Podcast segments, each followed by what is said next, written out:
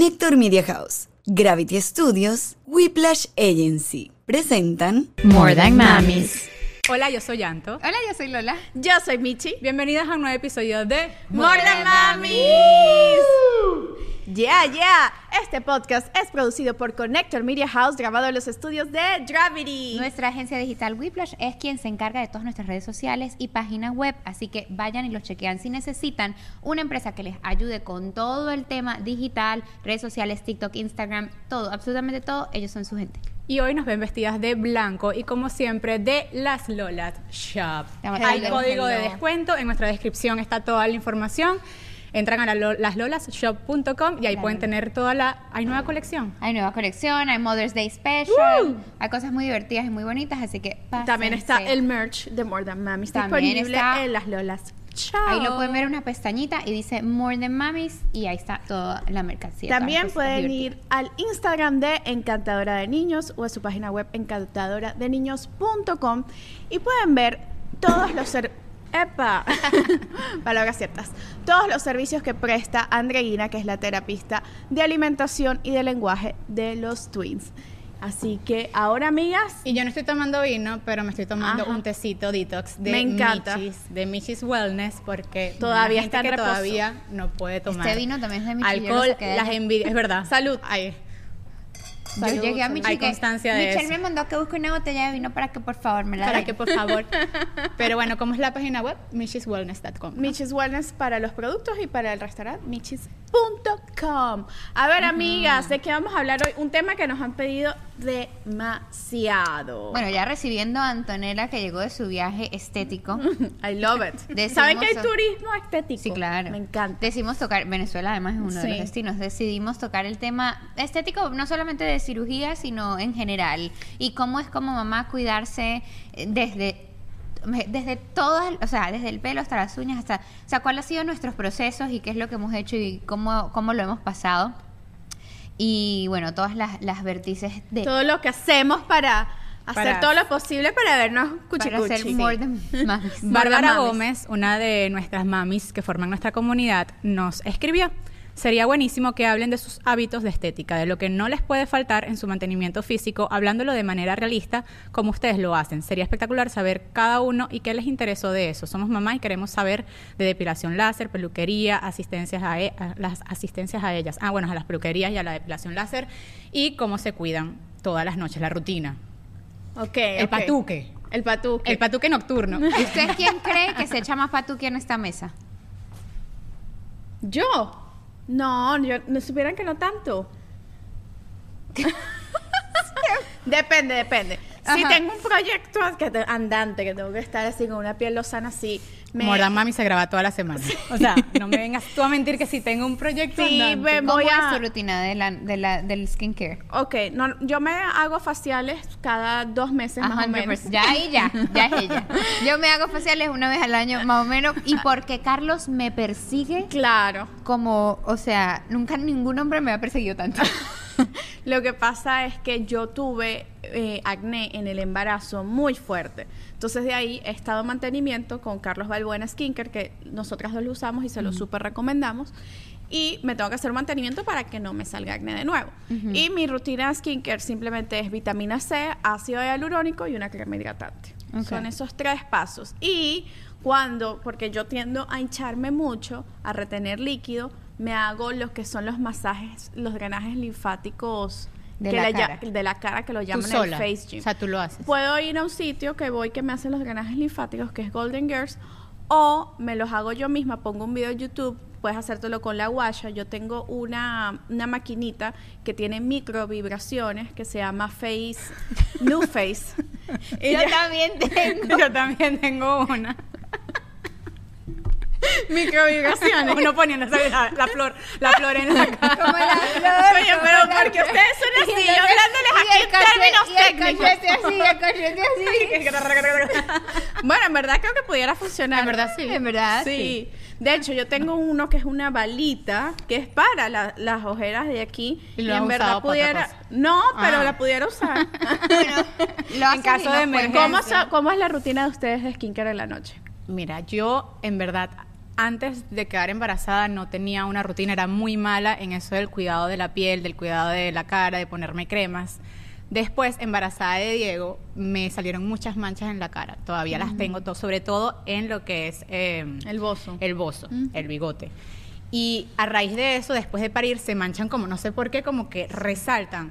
Y hasta hoy en día, si yo no me cuido, si yo agarro un poquito de sol, un día, una media hora que yo saque a pasear a Eros, se me Se destapa dispara. la, ah, se me activa la mancha. Y aprendí 100% a usar siempre protector. O sea, eso es parte de mi rutina. Está la BB Cream, que es maravillosa, que casi todas tienen sí. protector solar. Y a raíz de eso siempre me he hecho el protector solar. Y hay una crema que era la Beducen antes, que ahorita se llama Brucen, que es venezolana, que tiene eh, B12, tiene muchas cualidades. Es baratísima. Y la crema, todas las dermatólogas que me han tratado la recomiendan al 100% y eso es lo que uso en la noche antes de dormir. Se llama. ¿Y usted? Yo soy la que menos se cuida la cara. Pero es la que la más tiene Sí, más bella. increíble. Pero eso es por eso. Eso es el vino. Ese es Ese el es el vino. vino. Esa es la rumba. Esa es la, Pero no la, te echas la nada. maquinita micro vibradora. Los efectos Las de la microvibraciones. microvibración. Los efectos de la alegría. Con razón estás así lozana, amiga. Me encanta. Bueno, yo usé un tiempo una crema carísima que todo, que todo el mundo decía, no, esa es la más ¿Cuál? arrecha, no sé qué, la Mer. Y después cuando quedé embarazada, me di cuenta que es súper tóxica, que no era Ah, wow. recomendada para personas embarazadas. Y empecé a usar la clásica de toda la vida, señores, crema Nivea. ¿Qué crema pero tan la buena? azul. La azul. A mí de los clásicos me encanta Olay. Olay es una marca Ah, la con he la que, escuchado que es buena. trabajo trabajo tengo trabajando unos cinco años entonces siempre que hay un lanzamiento un producto nuevo tengo la manda. oportunidad de probarlo y todos son excelentes. De hecho durante todo el embarazo lo único que usé fue el el tienen un vitamin E oil que es como un serum súper healthy, súper, o sea, tiene dos cositas, vitamina E, oil, no sé qué va, y ya, es todo, o sea, súper livianito, súper healthy, y me ayudó muchísimo porque sí, cuando más me cuidaba la piel es cuando estaba embarazada porque me, se me resecaba un montón. Yo decía, ahorita va a salir con una piel bellísima porque de Te la está verdad chupando me, toda. está, me está quitando toda la vida. Y de verdad tenía esa piel como triste, cosas Sí, como sí. apagadita. Y lo único que me ayudó como a resolverlo fue esta, este serum de vitamina E de Olay. Es una de las de mis marcas favoritas. Así Pero como y para- ahorita te hiciste el Morpheus en la. Morphe- Ajá. Morpheus 8 y Que pensé que te lo habías hecho en la vagina cuando dijiste. claro, no, imagínate. Yo no Pero soy voy capaz de pa- hacerme ¿no? En la vagina, o sea, del vagina rejuvenation sí, pero el Morfeo son unas pullas Ah, no, que el Morfeo. O sea, son como es como un bloque así de un montón de de, agujitas. de, de aguja y es como una pistola Duele además. No, demasiado. mira. No te si, duele. ya, si ya aquí duele. Me estabas contando que mañana vas a hacerte depilación láser. Eso para mí fue, uff, o sea, un trauma porque yo no yo no sabía qué iba. Me bien pendeja que llegué yo ahí y que ay sí y empezó empezó ese tema y ajá levanta aquí y yo, No, ay, yo terrible. temblaba y ay, cuando de repente me dicen volteese y yo A mí me da risa y porque que te tienes que voltear a abrir no, las y ábrete, ábrete las nalgas. Y yo, no. Yo no les conté esto, que la tipa me dice, y cuidado, te echas un pedo porque lo prendemos en candela. Yo- y yo, no lo podía Aguantándose creer. gas. yo no lo podía creer. Y me dijo también, no sé si les contesto Pero no. esta mujer mira, es que era gocha. Era maracucha. gocha, era gocha. Ah, ¿Te dio ganas de lanzártelo o no? No. Porque típico que te dicen algo y tú que creo que tengo ganas de... No, no, no, yo me voy a morir del pánico. Lo ¿te cómico es que la máquina de depilación se llama candela. Chama, ¿y tú sabes qué me dijo? Me dijo, cuando me volteé, me dijo, oh, wow, aquí va a haber un gran cambio. Y yo, Oye, pero qué abusadora. eh, o sea, la del rabo peludo, pues. Y Vamos yo, a tener que llamar al gringo y preguntarle. No, digo siempre va a el- decir que es bello y precioso. Todo es verdad. bello, claro. Todo, todo en mí es bello y No, pero precioso. saben que todo comienza en el ginecólogo cuando uno tiene 13, 14 años. Y qué difícil es ser mujer, porque los hombres no pasan con eso. Los hombres comienzan a los 45 cuando se tienen que hacer el examen. ¿Cómo se llama el examen? De la, De la próstata. próstata. El examen ¿Ya de te la lo hiciste. Alex? De la próstata no. Ok. Que es a los 40, 45. Eh, Estás tarde. Como más o menos esta edad tarde. donde estoy rostizando. Tienes ¿Cómo te miedo. preparas? Pero fui al urólogo. ¿Y qué Ay, tal? ¿qué tal? Te bajaron los pantalones. Sí. Claro, el urologo es fuerte. Lo conté en el show del estendo que fue un, Claro, un- sí, un lo chico de escuchamos. coro que tocó mis Ajá. testículos. Claro, de coro y que nadie es de coro. Yo me acuerdo, yo fui a ese stand-up donde me Sí. corrieron. ¿Quieren? Ese cuento es buenísimo para Oh Patreon. my God, sácame ese cuento es Patreon, para por Patreon. favor. Ese cuento es para Patreon. Se eh, portaron mal ellas en mi ausencia. Y las vetaron de No, un no, lugar. no nos portamos mal. No lo que la no lo sé, portó fue Michelle. Claro que No no. lo sé, Rick, no El lo sé. la agarró contigo. Claro, y tú le dijiste algo que lo mataste. En Patreon. Ok. Patreon. Mira que lo está diciendo Alex, que Alex ya tiene micrófono. ¡Bravo! Hola. Pero bueno, Pero para sí, seguir el nosotros no cuento. pasamos Necesitamos por lo que cuatro pasamos ustedes. patrons No. nuevos para apagar el micrófono de Alex, por Ajá, favor. por favor. Y Alex, ah, o los hombres, comienzan a los 40, 45, que bueno, vas al urólogo. Yo recuerdo, bueno, Víctor, y que ya pronto, bueno, estamos como que, bueno, que pronto hay que ir, no sé qué, y me dice, tú me vas a tener que acompañar, porque yo no puedo ir al urólogo solo, yo no puedo entrar a la cita solo y que alguien, y si es hombre que me agarre, no sé qué, yo le digo, Y que "Brother, se le ¿y agarre quién me no acompaña a mí cada vez que y yo voy al ginecólogo ¿te a hacerme la citología? ¿Te imaginas? Es que eso lo cuenta, es verdad Claro, tú no que fuiste, se pero te- no, porque estás en Venezuela, pero, pero Alex lo dice en su... Es su show. El problema es si te gusta, o sea, si pasa algo, si hay reacción como Pero no, hombre. lo que pasa es que proctólogo y urólogo, dos distintas Sí, claro. vías. Claro, claro, O sea, pero... el urólogo tiene que ver con todo el aparato reproductor, el proctólogo es el... La próstata. La Exactamente. La- La, próstata que exclusivo. él le Pero voy a dar la también la- gráfica de lo que está haciendo Alex ahorita, le está haciendo. La- Bueno, el el urólogo no, la Las próstata. niñas, las mujeres, comenzamos ¿Quién desde te los 13, acompaña? 14 años a que nuestra intimidad sea vista por muchas personas. Entonces, claro, uno trata de tener su ginecólogo que tú dices, este va a ser la única persona, mujer u hombre, que me va a ver por el resto de mi vida. No, uno emigra, uno crece, uno cambia de ciudad. Entonces son, abre aquí, abre aquí, abre aquí, abre aquí, ya te han visto como 10 personas. No, más, Entonces más. es muy complicado, en verdad, porque uno va, y a mí, para mí siempre es terrorífico. O sea, pasan los años y uno cree, y uno es do- el doctor que te va a hacer la citología. Ah, para mí siempre, sigue Siempre siendo es traumático. un tema Lo acabo de traumático. hacer hace dos días porque sentía como un dolor en los riñones. Tuve que ir a la emergencia hace como dos o tres semanas. De acuerdo. Supuestamente era un UTI, o sea, una infección de la orina. Y sigo como con la molestia, con el dolor atrás, lower back, o sea, la parte baja de la espalda. Y digo, no, ya me voy a mi primario, que él me diga qué, qué es lo que está pasando. Eh, entonces, bueno, me hicieron unos exámenes, vamos a ver qué pasa, todavía no se sabe. Pero literal que yo fui por un UTI o un dolor en el lower back y abre las piernas, monta el jaquillo. Uno empieza y, me, y te dicen, relájate, porque te tienes que relajar para que... Para y entonces que- una aprieta más. Claro. Pero ¿cómo tú quieres que te relajes? Es una camilla blanca donde miras al... se- Están estas luces así en el consultorio. Son dos cosas totalmente frías. Abres, te pones... O sea, es como que todo es una No, violencia. y la cosa esa de metal dice, que te meten es horrible. Puja como si vas a hacer caca. Ajá. Y tú. todo, todo es muy confuso. Es horrible. O sea, hay un montón de direcciones que son bastante tristes y confusas. Y te meten el cosito ese metal. Horrible, frío, que te- es que- que horrible, te lo meten y te después lo abren. Te abren una pinza, te abren y te, tac, Y te sacan luego- un pedacito. ajá. Entonces Ay, no, todo ya, ya, es me- me duele de pensar. Sí. Entonces, después de eso, quiere uno, después de que pasa cierta edad, quitarse todos Los los, pelos. pelos. porque uno es así de antojada. Yo acabo de llegar a esa edad. Y en verdad, no, yo también. Y a mí, en verdad, una vez que lo pruebas, dices, no puedo vivir. Tú sabes que Jonathan me dijo anoche, por primera vez en su vida, porque él es cero que participa de este tipo de cosas y ni comenta nunca de nada. Miri, cuando vuelves para la depilación? Y yo, ¿Qué es ¡Opa! Le quedó gustando, no, señor. Pero es que de Me dijo, verdad- de verdad que pensé que no me ¿Y alguna importaba, vez pero se hicieron chévere. el wax, la, la de cera? Yo me nunca. hice una vez las axilas y me, me salió sangre y dije, más Yo nunca me atreví a hacerme nada de yo, cera. yo me la hice, ay. Gracias, gracias mi stylist favorita. No, yo me la hice cuando me casé, me hice la depilación de El brasilero. cera, ¿En el todo, El brasilero. en todo, en todas partes de mi ser. Y miren niñas, de verdad no, lo No, recomiendo. cera No. en los labios. Yo me muero. Me No, muero, no, no, o sea, no sé cómo no quedó parte de mí en esa cinta. Seguro sí, seguro ahí quedaron pedazos de tu ser y no lo sabes. Entonces yo creo que la depilación láser es algo, para mí, es, no es un lujo, es una necesidad. Porque si tú pones, pones en, en balance lo que gastas en afeitadoras o en wax, lo el que tiempo. el tiempo, La lo irrita- incómodo que es una Sí. irritación. Yo ahorita f- fui hace poco a la playa y tenía ya la depilación láser y de verdad no sentí nada. Yo siempre salía que me picaban las piernas, que me picaba ¿Te todo. hiciste láser en las piernas también? Me hice en todo, en toda parte de mi Yo ser. porque no me sale mucho en las piernas. En toda parte de yo- mi ser. Sí. Claro. Yo la quiero en toda parte de mi ser verdad, en todas Lo que pasa es que duele ser. Duele mucho, molesta y además que abajo hay ciertas partes. Yo recuerdo una vez mi mamá me regaló esto de láser, yo tenía 19 años. Entonces, claramente con 19 años, no sé qué, y antes las máquinas no eran tan Avanzadas. avanzadas.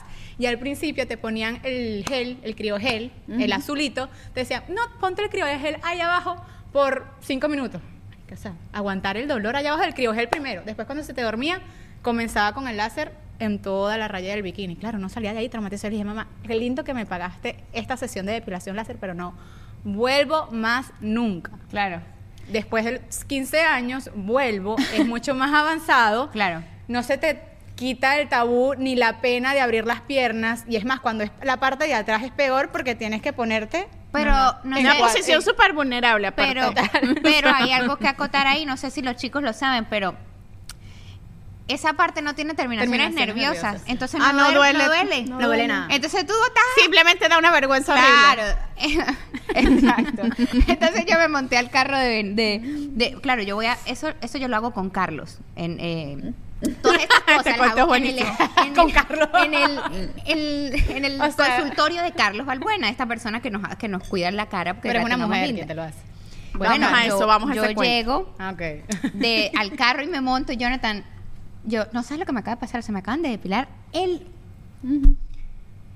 ¿Quién? Claro. Y claro, yo- porque él tienes a Carlos Y yo, pero ya va, o sea, no estás escuchando el dolor que me dolió, que fue horrible, que fue traumático, que me tuve que abrir las nalgas con las manos. ¿Quién lo hizo?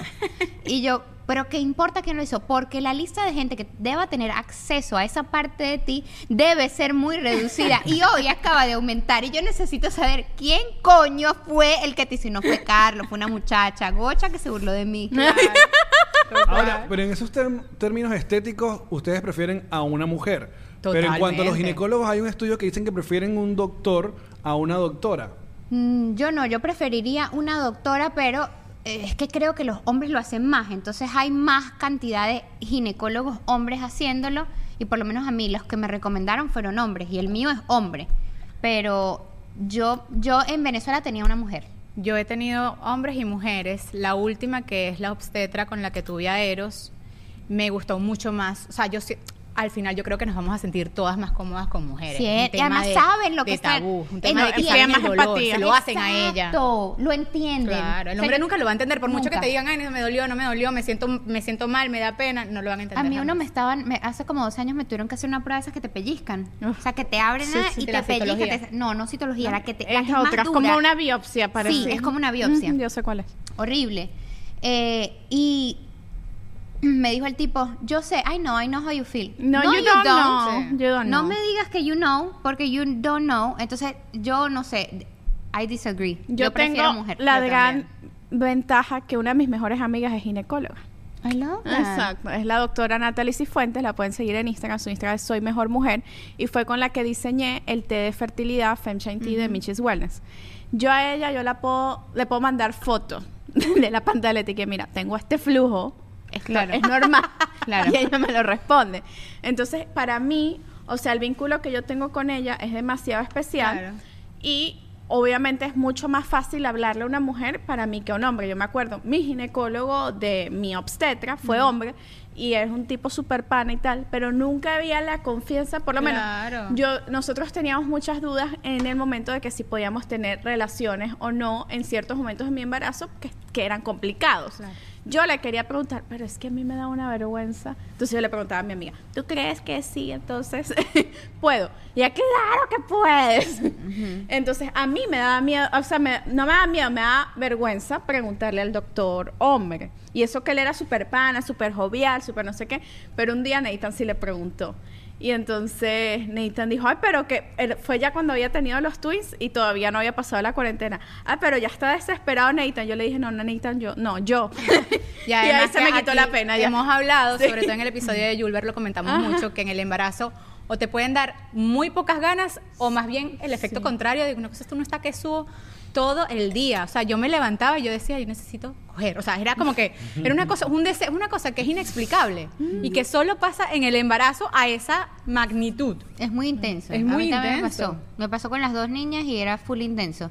Y es eso, lo que, sobre todo después de, en las mañanas cuando te despiertas, porque te despiertas de unos sueños muy Claro. increíblemente intensos y es como que... I ¿Dónde need está mi your flor? love. I need your... mm, mm. Eh, pero bueno, continuemos con, las con el, Con el temas tema de de- belleza, Adrián. Ustedes saben que yo me acabo de, de cambiar el look. Y este cambio de look está completamente relacionado con la maternidad. Resulta que tenía unas extensiones bellísimas que me encantan. El cabello Tienes que escuchar el último episodio de Mañanitas que Alex habla de tu corte de pelo. Oh, snap. No, sino que yo te decía, tengo la teoría de que la mujer mientras se va poniendo el, el corte más, más, más cortico, es que va creciendo, pues. Madre. Por no decir envejeciendo. El coño de tu madre. Pero es un chiste, amiga. Es un chiste. Ya dejar los chistecitos que te a voy ti a, te hacer. queda muy bien, dijimos que te queda muy bien. Sí, Yo sí. siento que te ves más joven con pelo corto. Yo. Bueno, el caso es que yo tengo una bebé muy chiquita y entonces la carajita se me empezó a guindar de las extensiones. O sea, me metía los Me deditos pasa. literal de los de las de los extensiones y me los jalaba. Yo decía, no, nada, me va a dejar calva. Entonces, extensiones para afuera. Y yo paso de 10 a 12 horas en el proceso de decoloración para tener ese rubio espectacular que tenía. Que a mí me encanta, me parece bellísimo, Pero pero. ¿quién mamá tiene 12 horas para meterse en una peluquería para decolorarse el pelo para tenerlo platinado? O sea, No, imposible. es muy, muy, Muy difícil. difícil. Entonces, tomé la decisión ejecutiva de tanto oscurecerlo como cortarlo por un tiempo. Yo siempre brinco corto, luz largo, sí, lo he tenido rosado. Y sientes me- que también es un cambio de energía, porque muchas veces echan la broma de, ay, cuando termino, uno solamente se cambia de look cuando termina una relación, cuando estás en depresión, cuando quieres como salir, no sé, de un bache. ¿Te- te A mí no me pasa, pero porque para mí los cambios son bastante necesarios. O sea, yo soy como una persona que necesita cambiar de, de todo. Pronto, pronto voy a cambiar de equipo. Sobre todo el productor ya lo voy a reemplazar en cualquier momento. Eh, ¿Tan rápido, tan rápido no vota? Sí, porque me dijo vieja en sus pañanitas. Entonces No, no, se lo voy a permitir. No te dijo vieja. Lo que pasa es que estamos hablando que a, a no, a no, to- no todas. Mira cómo da las explicaciones, me Sí, tiene sí. pánico. No, esto por Dame la experiencia de mi esposa Karen, que a ella dice que le ha costado mucho siempre que le crezca el pelo. Entonces por eso evita o tiene mucho miedo de ponérselo corto porque siente que se le va a quedar así para siempre. Bueno, inclusive si es así, eh, igual yo siempre usaba extensiones. A mí estas cosas no me pasan. No. Desde hace, desde... Yo no sé, tengo, yo tengo tres pelos y son extensiones. ¿Cuándo Nunca- fue la última vez que te cortaste corto, corto el pelo? Nunca. Ah, No, mire, yo solamente una sola vez en mi vida cometí el grave error de cortármelo corto. ¿Y por qué digo grave error? Porque yo tengo mucho pelo. O sea, yo, mi- o sea, yo tengo en abundancia. Entonces, imagínense, yo con el pelo corto, si yo no me lo planchaba todos los días para bajármelo, era un afro, era, será Claro. abombado. Entonces, claro, me costó muchísimo. Usé extensiones de clip, nunca fueron las permanentes, sino de clip, porque en esa época estaba llegando a Panamá y todo el mundo tenía esos cabellos espectaculares y yo ahí con mi cabello todos los días y me aburría muchísimo, porque a mí me encanta hacerme rulos. Entonces, después de eso dije, no voy a cometer otra vez el error. Eso sí, yo siento que con los embarazos me creció muchísimo y otro tip es que en mi casa yo puse agua alcalina en toda la casa. Tengo Claro, que hacerlo. yo también y lo yo voy a siento hacer. que eso ha ayudado al cambio de mi piel, del pelo, que crezca saludable. Es un cambio del cielo a la tierra. Es más, cuando yo me voy a Venezuela y paso mes y medio, dos meses allá, regreso con el pelo reseco, usando los mismos productos, cuidándome igual el cabello. Yo no soy una persona de plancharse todos los días. Eso lo trato de evitar, pero hay un cambio con el agua alcalina. Ajá, pero danos tips de cambio. hair care. Entonces, el agua alcalina. El agua alcalina. ¿Qué más? Eh, Alimentación también. Sí, alimentación. Yo tomo también. eh, eh, ¿Biotina? sí, tomo un suplemento vitamínico. Eh, ¿Qué más? No uso la plancha. O sea, yo por lo menos salgo de bañarme y no soy de una de secarme el pelo. Yo prefiero dejar que se seque al aire, libre, y después, ojo, si estoy si tengo que salir a, Claro, a un obvio. evento, si me lo seco. Y después el día siguiente, con, a- con aire frío o mm, tibio, uso el secador. Y Oh. después retoco un poquito con plancha. Ok. Porque es que el uso excesivo, primero, ah, y otro tip también es que siempre, siempre, siempre usen protector térmico. Mm. Sí. Siempre. O sea, se eso no se a mí puede se me olvidar. olvida todos los días. Eso no se puede olvidar porque eso tú estás quemando, estás exponiendo ¿Qué el marca cabello a temperaturas protector altas. Trust. Ok. Trust. Es muy bueno. Es un aminoácido que trae protector térmico y en verdad el pelo. Y no compren productos de farmacia. Siempre se los digo a través de mis historias o a quienes me preguntan. O sea, esas marcas que uno tiene en la cabeza desde pequeño, que pasan los, los comerciales de, no sé, eso es mentira. Sí, sí, o sea, eso es mentira. Los productos de farmacia no funcionan. Usen productos O de profesionales. repente hay algunos algunos específicos, pero lo, lo masivo tal vez si ne- tienes un pelo tipo escoba como yo, necesitas un cuidado un producto pro- de belleza más que sea profesional. de esos que venden en estética a gran escala, para tinte, para hidratación, esos son los productos que uno tiene que utilizar para el cuidado, que al final son 10 dólares más. Porque claro, el producto de farmacia te cuesta 7, 8 dólares, estos te cuestan 25, pero te estás cuidando tu pelo. Claro, claro, claro. Yo soy mucho de cuando estoy en modo de emergencia así de hacerme patuques con cosas naturales. Entonces me, me he hecho que si mascarilla de aguacate, que si mascarilla, bueno, con el, con el posparto, yo, a mí se me cayó ese pelo, era una cosa que era insólita. Y me colocaba aceite de ricino aquí en las entradas y me, me iba, me iba a dormir con el aceite de ricino y el otro día me lo, me lo lavaba. Chama, o sea, bueno, tengo los baby hairs, parezco un sol, porque en verdad el aceite de Ah, funciona. fun- o El de aceite castor de castor, de castor oil castor. es el mismo. Ese es buenísimo. Este funciona bastante. Yo lo uso para las cejas. Pero bueno, ahora hablemos un poco más de, de lo más invasivo. Mm. Yo, por ejemplo, a mí algo que siempre la gente me dice, ay, tienes la piel súper linda, no sé qué y tal. Eh, yo tengo mes, mes as bajo la manga de cosas que me hago, obviamente. Cuéntalas, confiesa. Y las hago no ahorita que tengo 30, las hago desde hace mucho, desde que tengo como 25, 24. Eh, yo me pongo, yo me hago plasma rico en plaquetas y me hago, y desde que me casé, me acuerdo, fue mi maquillador Roberto Ramos que me dijo, Michelle, lo que pasa es que cuando yo siempre te maquillo, te tengo que subir las cejas un poquito y eso lo podemos evitar si te pones aquí Botox. Entonces me hago Botox aquí, me pongo Botox aquí, me relleno los, los, ¿cómo se- los surcos nasogenianos, ajá, eh, con ácido hialurónico, me hago la... Holy mother of God. me hago la... ¿Ustedes creen que esto es? ¿Qué esta belleza? ¿Qué esta belleza? qué? No, no, no, busquen O fotos sea- de Facebook viejas mías, no yo soy la he buscado. misma. Tú has puesto tu, tu cronología, tu currículum hermoso en historias y eres bellísima. Es Thank you, thank you. Pero bueno, hay, una- hay unas mejoras. Entonces me hago también la rinomodelación, porque yo me operé, yo me hice la, la, la cirugía, pero no me quedó respingadita como la de Antonella. Entonces yo me hago la rinomodelación con Jenny Liscano, que es lo máximo, y me inyecta y me hace como, me la pone más paradita. las deja perfectas, en Con, con ácido hialurónico. Entonces, bueno, esos son mis secretos que en verdad, o sea... Es una inversión y duele un chin, pero vale 100% No, pero la a- pena. A, mí me encanta que hablemos de este tema Sí. porque hace unos años para la mujer era un tabú. Decir que se hacía. Cuando le preguntaban, ay, te operaste. la ce-". No. No. Ay, te hiciste la, no sé, te- la. La lipo, lo que sea. Ay, no, yo jamás, yo adelgacé, yo hice dieta, no sé qué. Todavía hay unas por ahí Sí. que O- y se esconden. Hay gente que se hace esta manga gástrica y, Y no y cuenta, y no lo Yo jamás me pondría Botox, como lo ven, como terrorífico si se enteran de que yo hago algo para mantenerme joven. Y yo digo, Señor, agradezcan, agradezcan que vivimos en una generación que puede mantenerse joven por más tiempo, que no abusar de esto, sí, pero gracias a Dios existe y lo tenemos al alcance de la mano. Y como mujeres, lamentablemente, biológicamente, por mucho que lo nieguen, envejecemos mucho más rápido que los hombres. Sí. Yo recuerdo un hombre con canas decían, uff, qué intelectual, mientras más gris el pelo, más intelectual es, no sé qué. O sea, un George Clooney, todo el mundo lo amaba. Hoy en día, y a la mujer no, a la mujer mientras más vieja estaba, ay, está envejeció. Claro. Mira lo arrugada que está. Entonces, agradezcamos que tenemos esta tecnología para nosotros ponernos más bella. A mí me pasa que me. o sea, a mí muchas cosas me dan mucho miedo. Pero mucho miedo. Y de- por ejemplo, me hice el Morfeo este, Morfeo 6, y salí temblando porque yo soy. ¿Y no te pusiste anestesia de la del me gas? pusieron todo. Me pusieron. me- de, hecho, de hecho, los morados que tengo son de la anestesia. Me pusieron ocho puntos de anestesia. Cuatro por un lado, cuatro por el otro. Esa mierda no funcionó. Me moría del Es que dolor. duele mucho, el Duele Morpheus duele mucho. mucho. Eh, me pusieron también la tópica. Primero la tópica, después me pullaron. Y doble anestesia. Igual esa me dolió horrible.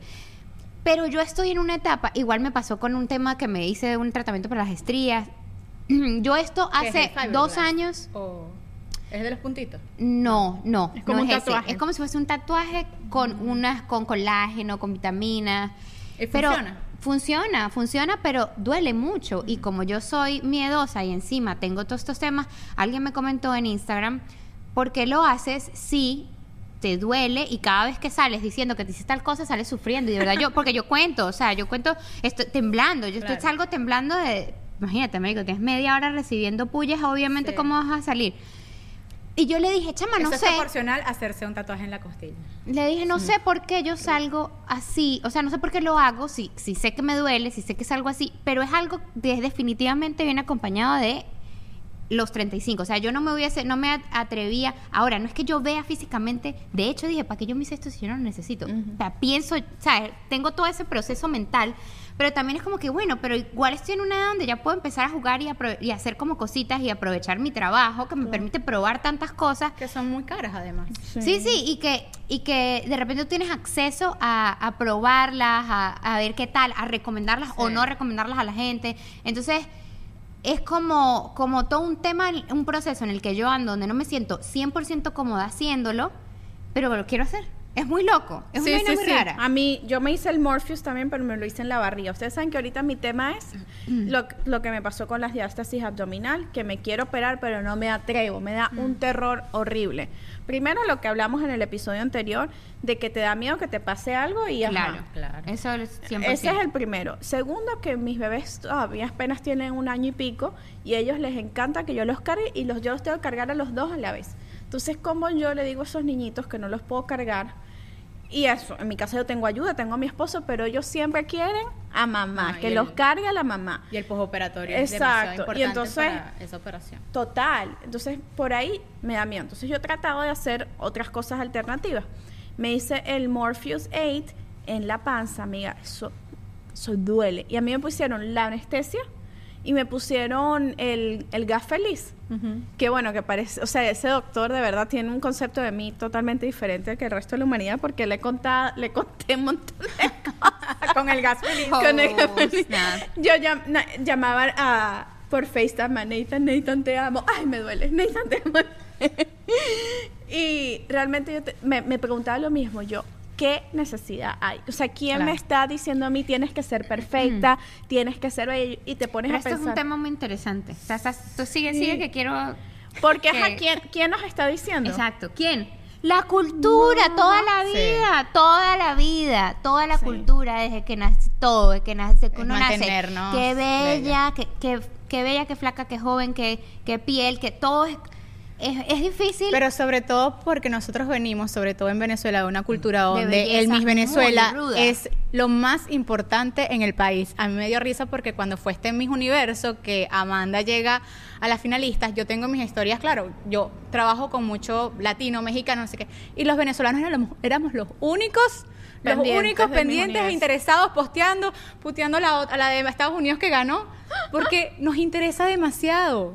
Y Eh, entonces es muy loco. y es un tema físico de belleza. La nuestra era más bella, tenía que triunfar. Era de las pocas cosas que, se- que ganamos. Total. Exacto, también. Siempre lo digo, son de las pocas cosas, lamentablemente, en el deporte donde la mayoría de los países resaltan y se sienten orgullosos de, nosotros no estamos en ese orgullo. Está Yulimar Rojas, Deina, Antonio Díaz, pero realmente siempre quedamos por detrás de la ambulancia. Entonces, cuando llega el momento de celebrar algo en lo que realmente somos buenos, que es en la belleza, ahí nos caemos a golpe con todo el mundo. Y eso Claro, y afecta eso a es una mujer. cultura muy ruda en la Es que crecer. ruda. Porque yo sí pienso, opino y siempre lo pensaré que las mujeres venezolanas son excesivamente guapas. O sea, es una cosa con, con retoques o sin retoques, como tú lo quieras ver, la que no, la que no está retocada igual es una coquete. Mi mamá no tiene nada. No, tu mamá es demasiado No, Mi mamá no se ha bella. hecho nada. Y súper, es se viste bella. súper bien. Es- a eso iba. Nosotros somos coquetas, somos. Pero mi mamá se cuida excesivo, tú sabes, la dieta, la cosa, el ejercicio, de toda la vida. Tu mamá llegó a tu cumpleaños y Víctor no la conocía. Y cuando se ¿y qué hola? Y Víctor me dice, yo, ¿qué le- esa es la mamá de Lola. Víctor, ¿qué? Esa es la mamá de Lola. y yo, sí, es la mamá de Lola. Y que, ¿qué? Parece la hermana. Yo le digo, sí, es demasiado bella. Sí, es, es muy guapa, pero yo creo que, que- Mira, me pasó inclusive cuando le abrí los arcillos a Vita, ustedes que tienen voice. Aquí se abren los arcillos cuando tienes tres meses. En Venezuela a ti te la entregan con zarcillos y tú no tienes ni siquiera que pasar por la pena de ver eso. Pero aquí no, aquí es una decisión que tienes que tomar. Ahí está la enfermera, la niña ya está grande. eh, horrible. Yo decía, ¿por qué le estoy haciendo Claro, esto a mi hija? O sea, ¿qué clase de persona soy? ¿Bajo qué cultura? O sea, ¿dónde están mis, mi- mi- mis estándares, mis compromisos culturales? ¿Qué es lo que estoy haciendo? ¡Ay! Pero se ve tan bella con sus argollas, es mío. Ver con sus perlas, qué espectacular. Es, es raro. Bueno, pero no Una lo va a cosa recordar. loca. Es mejor Esto más es chiquita. un- Mientras más chiquita, mejor. Esto es No un lo tema muy interesante porque yo no tengo ninguna posición, no sé si les pasa a ustedes, no estoy ni aquí ni allá, pero sí estoy en un espacio raro, de intriga, de, Claro. De hasta dónde yo marco un límite, qué es lo que le enseño a mis hijas como mujeres, que esa es la parte más que más eh, me, me- me preocupa Sí. eh, con respecto a cómo se ven, cómo se sienten, cómo...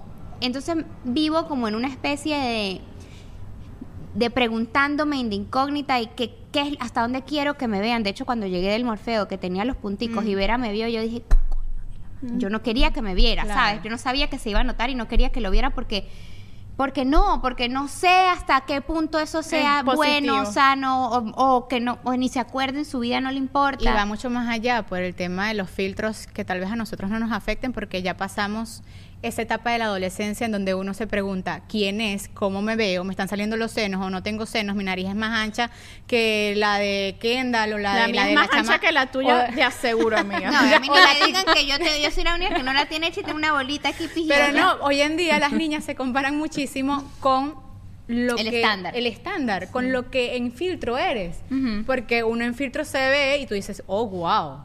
Entonces, esa comparativa de quererte en filtro y no quererte, ojo, no tengo niñas en la adolescencia y ustedes abajo nos pueden comentar si tienen niñas, cómo están pasando este tema de compararse con personas que son exitosas, famosas, que, que son TikToker, que por lo menos o las Kardashian, que quieren llegar a ese estándar. Entonces, ¿qué puede pasar aquí? Que las niñas desde temprana edad, a los 15, 16, empiecen a pedir, ponme labios, porque la, ¿cómo se llama la hermana de Kendall? Kylie, tiene Tiene la labios, ponme, pon- rever- no sé, operame la nariz, ponme senos. Y pasa de hace tiempo. muy yo me complicado. acuerdo. Los senos se convirtió en un regalo de 15 años. De 15 En Venezuela, años. sí. De yo hecho, yo los pedí a los 20 24, me acuerdo. Ya estaba grabándome en la universidad y todavía, honestamente, me sorprende que me dijeran que sí y no sé si yo se los daría a mis hijas. O sea, no, no, no sé. Es muy, es un tema súper interesante porque de verdad que a mí por lo menos me cuesta muchísimo definir cuál es mi posición.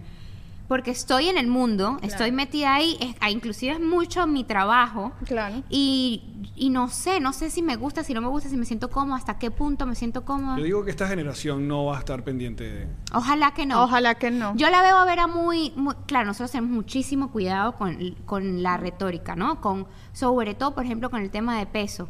Ella es flaquitica y muy bonita, tiene un cuerpito muy atlético porque su papá es así.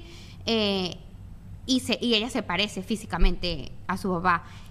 Pero yo jamás le digo que flaca, que gorda, que na- nada, A nada, nada, nada, cero, nunca se, siempre, por ejemplo, estoy yendo al nutricionista justamente por todo este tema que, que yo no sé qué me pasó, que ahora ando metiéndome en todos los pedos que donde me llaman y me voy para allá. Pero no hay nada malo. No, no, nada yo no estoy diciendo que esté Yo malo. siento que más bien es saludable cuando uno se ama a sí mismo, cuando uno siente que vas a tomar acción en algo, así sea una pendejada como hacerte el Morpheus, así sea Las una- uñas. Sí, así sea, las uñas, así sea hacerte unos highlights. Si eso te hace sentir feliz y tomar conciencia del cuidado que uno como persona se tiene que tener, bienvenido sea. Así sea que vas a dejar de comer carbohidratos de noche porque eso te va a hacer más feliz. O sea, yo siento que uno tiene que cuidarse, aprender a cuidarse para aprender a amarse. Y eso llega a lo físico y a lo emocional. Yo siempre le he dicho a la gente a veces cuando yo iba al gimnasio mucho, que podía, ahorita no puedo ir, la gente me dice, ay, pero qué superficial, porque siempre colocas tu cuerpo. Yo digo, porque verme, ver mi transformación anímicamente me hace sentir mejor. Claro. Esa energía a mí me No, y que yo, a mí me ha pasado de que por lo menos yo siempre pongo mi story del gimnasio porque siento que si no lo pongo no fui. Me pasa eso, o si dejo el, el Apple Watch que me cuenta las calorías, literal me he devuelto. Yo que Yo sin el Apple Watch que me cuenta las calorías no cuenta, el, el workout no cuenta. Y digo, o sea, esto lo estoy haciendo para probar qué. Para probar que fui, para pro- porque es- vivimos en una sociedad, y sobre todo con el tema de las redes sociales, que estamos mucho como de la aprobación, Mm. ¿sabes? Entonces, más bien, es- eh, voy a eso. Ah, yo pongo la foto porque me hace sentir bien a mí. Bueno, lo que yo estaba contando era que ver, a Vera le decía el tema del nutricionista, porque me pregunté por qué lo estoy haciendo, para qué lo estoy contando. Ajá. Y entonces me dice, mami, pero ¿por a dónde vas? Yo voy al nutricionista. ¿Qué nutricionista? Un médico que le enseña a uno a comer saludable. Claro, increíble. Ah, qué cool. Y entonces, ¿qué te dice que comas? Y yo, bueno, te comes mis proteínas, te comes mis veggies, tú comes veggies, hay que comer los veggies. Oh, ok, los veggies que te ayudan a ser fuerte, a que te crezca tu pelito, tú súper bonito, a que todo esté bien, a que todo funcione como tiene que funcionar. Tú sabes que tu cuerpo está conformado de muchos órganos y para que funcione. Entonces, por ahí va la cosa. Me gusta. Por ahí. Pero es todo un proceso. No es que es porque quiero estar más flaca. Claro, No, pero ¿sabes porque además lindo? esa no es mi razón. Claro, De que de verdad no es mi razón. Yo estoy en el peso en el que estaba preparto, ¿sí? O sea, antes bella, de- mi amor. Y yo me siento bien. Y yo de verdad que, mira, yo he estado 40 libras más y yo me siento igual de sexy. Eso sí es. Me fe- eso encanta. no hay. Y tú te hiciste la cirugía. Y yo una me hice la bariátrica, Ajá. claro. Y no fue, y fíjate, fue, ese es un tema súper interesante, no sé si hay tiempo para ver. Pero, Sí, hay cinco minutos. Ok, pero realmente eso pasa porque yo empiezo a buscar bebé y no puedo, Mm. y me dicen, vamos a hacerte un tratamiento.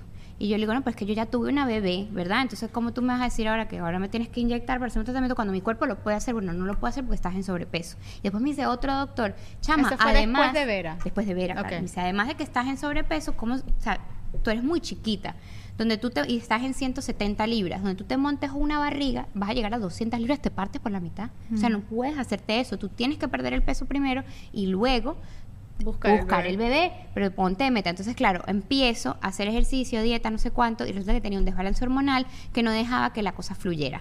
Se viene la ola de las bariátricas y varias gente que yo conozco se la hace. Y yo tomo la decisión ejecutiva.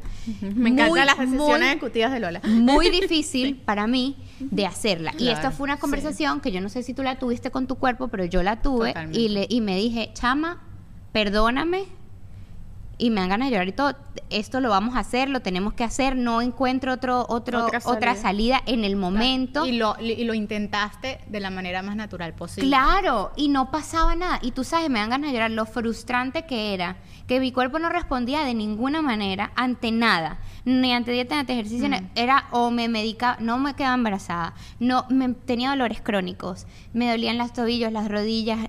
El problema no era como yo me percibía. Yo seguía pensando que yo era la buena y ustedes. Chama, yo, te durante conocí. todo este tiempo Ah, sí, estabas y espectacular. blogueaba Siempre te y me veía vestía bella. y siempre hice moda nunca dejé de ser yo Sí. ni me nada o sea a mí ni me mutaba yo seguía comedia el tema era un tema de salud que de verdad me costaba jugar con Vera me costaba correr me costaba pararme del piso o sea y tuve esa conversación y me pedí perdón y dije vamos a hacer esto y honestamente esto es algo de, que, de lo que no hablo mucho en redes porque la gente se afinca mucho con este tema Sí. les gusta el tema y a mí me parece que es muy delicado Sí. porque yo no quiero convencer a nadie Que se de la que se haga. haga Es esto que justamente una amiga que ve el podcast está haciendo ejercicio, está haciendo dieta.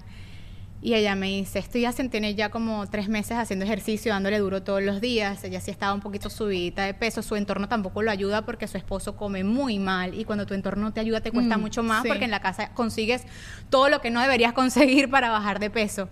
Y ella me dice, ¿será que tengo que agarrar? eh, ustedes no me dan esperanza porque escuchó hubo uno, en los- uno de los episodios que lo comentaste, me dijo, ¿será que tengo que agarrar el camino fácil como Lola? Y yo le dije, es que eso no es el camino fácil. Le dije, no lo es le dije, ese camino también es súper complicado, tomar la decisión y después de que te Mantenerla. operas, hacer todo lo necesario para cambiar tu mente. Sí, porque te operas el estómago más no el cerebro. Por eso, Claro, para es cambiar rudísimo. tu mente, para tener hábitos saludables y mantenerla en el tiempo, porque si no, ¿cuánta gente y personas conocemos y ustedes conocen en redes sociales que dos, tres, cuatro años después, des- después pierde completamente la operación? claro. Lo hablamos además también, algo, ni irnos tan lejos a cuatro años. Vámonos a los primeros seis meses.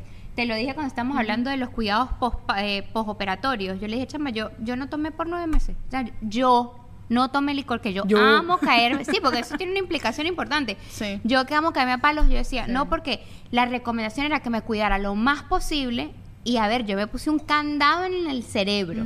No solamente con los- el tema, yo comía, era una onza, era una onza. Era una, era lo- una cucharada, era una cucharada. Era no. Qué fuerte, no, no, yo no pudiera hacer eso. es muy, muy, muy difícil. Y ahí fue cuando me di cuenta que no era el camino no fácil. es el camino lo fácil. que pasa es que, claro, sí tiene obviamente un empujón, pero es un empu- es muy bien acompañado de sensaciones Sí. muy rudas. O sea, a mí me pasaron No, y que te, y, y tiene sus riesgos y tiene sus Claro. complicaciones. Hay gente que, que, que vomita mucho, Claro, que, que se, le- se le da, se le Dumping. Sí, o sea, se le enferma, se, enferma de toda la parte de gastritis. O sea, realmente yo creo que ninguna cirugía plástica, aquí está, que estamos hablando, como que pensamos mucho si hablar o no de este tema porque no queremos Sí. incitarlas a que se hagan esto o lo otro. Simplemente, de hecho, yo tengo ni una- tampoco no, Ni porque es tampoco otra, no. esa era la otra que yo decía. Exacto. Yo por lo menos me operé los senos y me acuerdo que yo ni siquiera le dije a mis papás. O sea, ellos se enteraron porque me dieron la No, güey. Bueno, pero tenías que... Tenía 20 22. Ah, Y ahora me- eras jovencita. Sí, era Sí. joven. Súper joven, más joven Pero que es que yo. yo sabía que, le- que me, iba- me lo iban a no. criticar.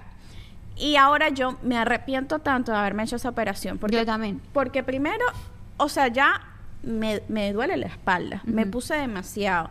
Eh, no me veo flaca como me veía antes. O sea, para yo verme flaca tengo que esforzarme en el más. gimnasio. Por eso voy al gimnasio todos los días y como saludable.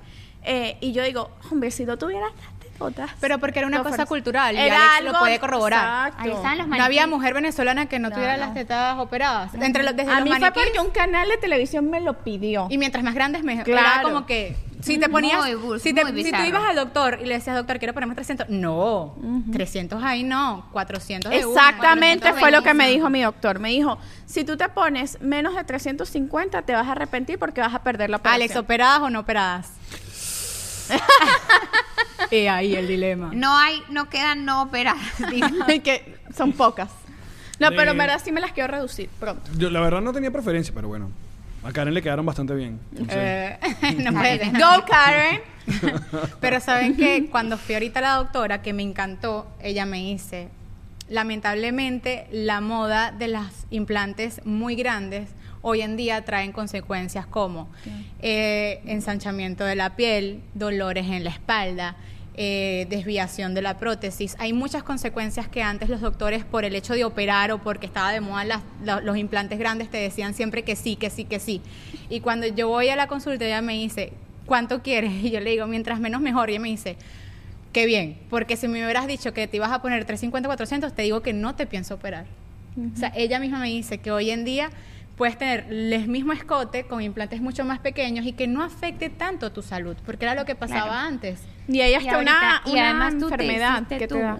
tu Sí, malla, ¿no? A mí me pasó, yo tenía 480. Que tal realmente vez- esa es la razón por la opera- de la Claro, operación. la, opera- la razón de la operación es porque se me tenía los senos tan grandes que al, al tener dos posparto, amamantando a uno dos años, y me- dos años y dos meses, al otro siete meses, los senos cayeron por su gravedad y además se me abrieron. A mí todo, es- esto se llama el bolsillo. Me duele. Esto que está aquí. Mm. Entonces, mi seno estaba completamente desviado. Yo este vestido no me lo hubiera podido poner porque en medio seno se me hubiera salido. Yo no ponía eh, camisas ni Halter- modelo halter de- top. ajá, total. Eh, qué lindo como son, no sé que se llaman así. Pero bueno, volvía. Halter ¿Y los top, chicas. halter. Ah, traje de baños tenía que ponerme algo que fuera amarrado aquí para, Para que sostener los juntaran senos. pa' allá. Esos trajes de baños lindos, y eso que yo hacía eh, eh, campañas con traje de baños, pero tenía que pedir que me agarraran los senos. Y ella me cosió todo el bolsillo, la operación es traumática, me operan todo el bolsillo. Aquí abajo, a los lados me ponen una malla, me, re- me recortan toda la piel, hacen el ancla para poder ponerme el implante y ellos asegurar que de 5, 6, 7, 8 años, porque al final el cuerpo es un, tiene mucha memoria. Claro. Y si no hacen eso, se vuelve a abrir.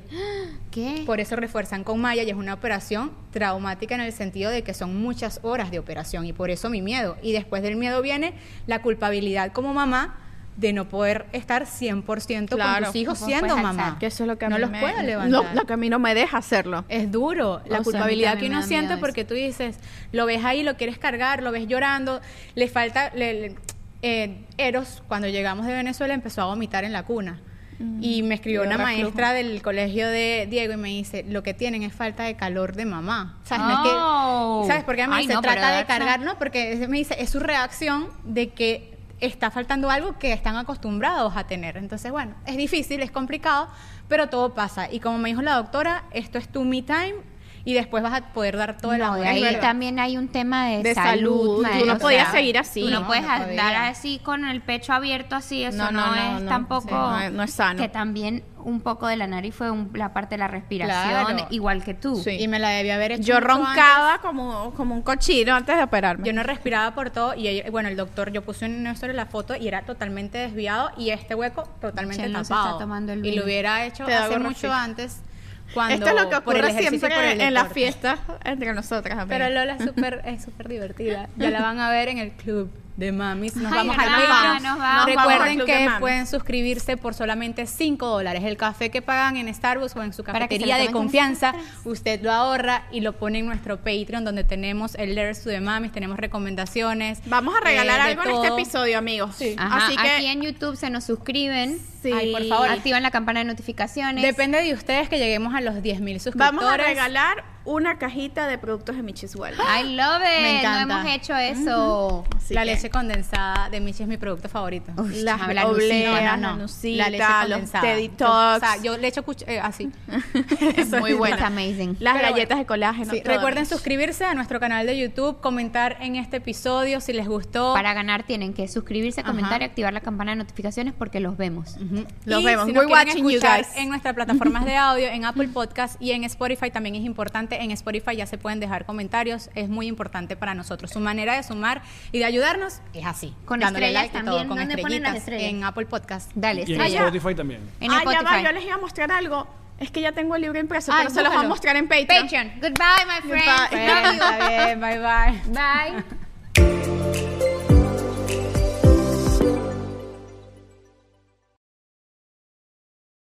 ¿Estás listo para convertir tus mejores ideas en un negocio en línea exitoso? Te presentamos Shopify. Tal vez no lo sabías, pero nuestro podcast More Than Mamis es un negocio y lo empezamos por supuesto para desahogarnos y hablar sobre la maternidad, no para convertirnos en expertas de ventas y del e-commerce. Así que sí, necesitábamos ayuda para vender nuestro merch y poner en marcha nuestra tienda. ¿Y cómo suena con Shopify? Llega otra venta. Shopify es la plataforma de comercio que está revolucionando millones de negocios en todo el mundo. Ya seas un emprendedor desde tu casa o desde donde sea, Shopify es la única herramienta que necesitas para iniciar, administrar y hacer crecer tu negocio sin dificultades. Con Shopify puedo gestionar pedidos, envíos y pagos desde cualquier lugar, brindándote toda la información y estadísticas de tus ventas al detalle. Regístrate para un periodo de prueba con tan solo un dólar al mes en shopify.com barra sonoro, todo en minúsculas. Ve a shopify.com barra sonoro para llevar tu negocio al siguiente nivel. Shopify.com barra sonoro. When you need mealtime inspiration, it's worth shopping Kroger, where you'll find over 30,000 mouthwatering choices that excite your inner foodie. And no matter what tasty choice you make, you'll enjoy our everyday low prices, plus extra ways to save, like digital coupons worth over $600 each week. You can also save up to $1 off per gallon at the pump with fuel points. More savings and more inspiring flavors make shopping Kroger worth it every time. Kroger, fresh for everyone. Fuel restrictions apply. Hola, soy Erika de la Vega y hago un podcast llamado En Defensa Propia, donde converso con mujeres sobre sus procesos de reinvención y transformación y sobre las herramientas que necesitamos para lograrlo.